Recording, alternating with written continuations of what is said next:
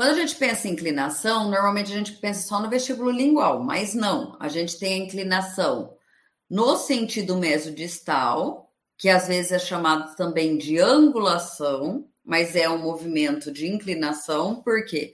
Porque a coroa normalmente vai para um lado e a raiz para o outro. E também temos o movimento vestíbulo lingual, tá? Que seria nesse sentido antero-posterior. Então, é, um dente que está inclinado e eu quero verticalizar, eu vou fazer um, aplicar um movimento de inclinação. Um dente que está muito para trás, uma mordida cruzada, e a base óssea tá boa, e eu tenho uma inclinação dentária, eu quero só inclinar esse dente para vestibular, eu vou fazer esse movimento simples, tá? Vou usar aparelhos tranquilos, aparelhos aplicados longe do centro de resistência, com a força aplicada na coroa do dente. Agora, quando eu quero fazer a translação, que é o movimento da coroa e da raiz na mesma direção, eu vou ter que associar essa força simples a alguma outra coisa. Por isso que vocês já devem ter visto que normalmente os fechamentos de espaço de extração, na grande maioria das vezes, ele é feito com arcos retangulares. Por quê?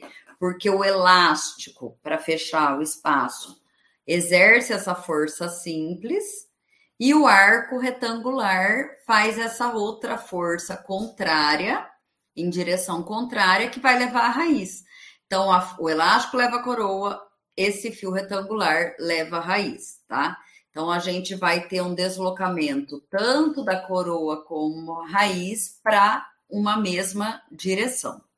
Como tudo em ortodontia tem vários nomes para a mesma coisa. Então, se eu falar translação, movimento de corpo, movimento horizontal, é esse movimento que eu estou levando a coroa e raiz para o mesmo lado. É o movimento mais difícil de ser obtido. Por quê? Porque a força dentro da ortodontia é sempre aplicada longe desse centro de resistência.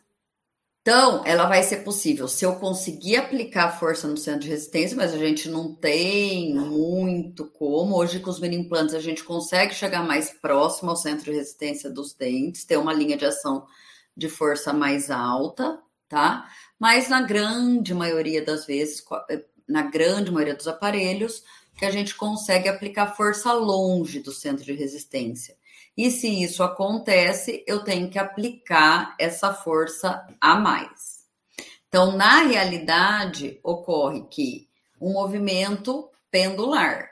Então, o elástico leva a coroa, perdão, o elástico leva a coroa, o fio leva a raiz. O elástico leva a coroa, o fio leva a raiz. Então, o dente, na realidade, ele tem um movimentozinho assim pendular, ele não vai assim. E quando eu penso em ligamento periodontal, estou fazendo esse movimento que leva tanto a coroa como a raiz na mesma direção, eu tenho uma maior área desse ligamento periodontal sendo comprimido. Depois vocês vão entender por que, que a gente está falando dessa questão do ligamento periodontal aqui. Então, dependendo do tipo de movimento que eu tenho, eu tenho mais ou menos ligamento periodontal sendo pressionado. E no sentido vertical também, translação, que seria esse movimento de coroa e raiz, nós temos a extrusão e a intrusão dentária. A extrusão é o movimento mais fácil que a gente tem, tá? Ele é de fácil obtenção e a gente tem pouca área de compressão. É, a extrusão é fisiológica, então pouco praticamente não se te, nós não temos problema quando a gente faz movimento de extrusão. Diferente da intrusão, tá? Que já é um movimento contra essa direção fisiológica normal. E daí a gente tem uma maior compressão do ligamento e também do feixe vasculo nervoso. Então aí a possibilidade da gente ter reabsorção é maior e de ter alterações pulpares transitórias também acaba sendo maior. E é por isso que quando eu faço esses movimentos, eu tenho que ter aplicação de forças leves e fazer de uma forma lenta. Não posso ativar toda hora esse aparelho. Então a gente aguarda ali entre 21 a 30 dias mais ou menos para fazer uma nova ativação.